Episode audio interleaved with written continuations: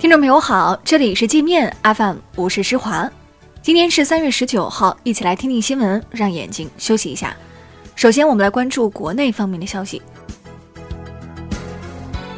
葬有解放军战神粟裕部分骨灰的安徽黄山粟裕将军墓，竟然被私人企业主圈进商业景区，用来敛财。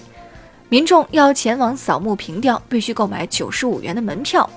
这黄山区政府真是不应该纵容资本胡来，其他地方也要当心心怀鬼胎的企业家碰瓷儿革命先烈。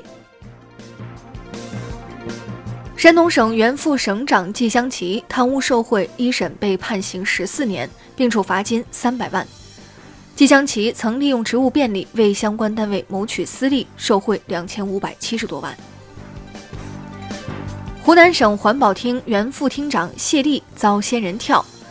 谢丽与一女子发生不正当性关系后，被这名女子和男友联手要挟勒索钱财，谢丽深陷桃色陷阱，无法脱身。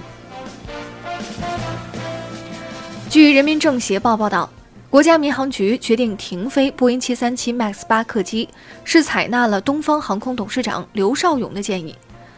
爱航空难发生后，参加全国两会的刘少勇。请求民航局领导停飞该型号飞机，以免出现意外伤害乘客。民航局第二天做出了停飞决定。民政部数据显示，二零一八年全国结婚率为千分之七点二，为二零一三年以来最低。上海结婚率垫底，浙江、广东、北京、天津紧随其后。经济越发达的地区结婚率越低。据世界知识产权组织公布的数据，华为去年提交了五千四百零五份专利申请，在全球所有企业中雄踞第一，创史上最高纪录。路透社认为，中国将在今或明年取代美国，成为提交专利申请最多的国家。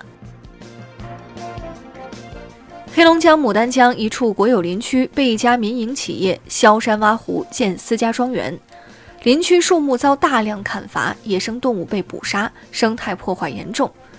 当地国土部门三次要求拆除，都没有人搭理。这家民企的背景很厉害吗？长沙公安局一交警跟中介合谋，帮助违章车主撤销罚款和扣分。七年中，先后私下撤销了一千多次违章处罚记录，敛财四千多万元。这个捞偏门的家伙已经锒铛入狱了。江苏发生一起少年砍杀母亲惨案。据当地警方通报，盐城一个十三岁的少年因不满管教，持菜刀将三十七岁的母亲砍死在家中。这样的人间惨剧，究竟如何才能避免？工行等十家银行将推出军人专属银行卡，军人军属、退役军人和其他优抚对象持专属卡可以优先办理业务。还可免年费、小额账户管理费、跨行转账费等费用。中央气象台预计，未来三天北方及中东部地区将会降温，其中东北和内蒙降温超过十二摄氏度，中东部地区降温六到十摄氏度。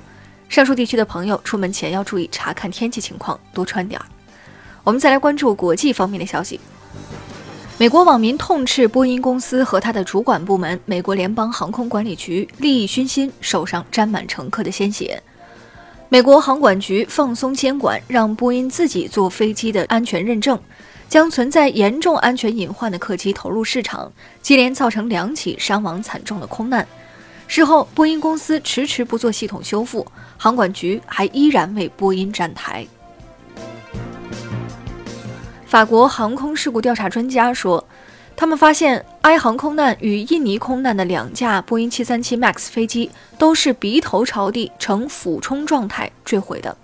他们怀疑飞机 MCAS 系统是造成事故的主要原因。波音公司至今未就两起空难表达歉意。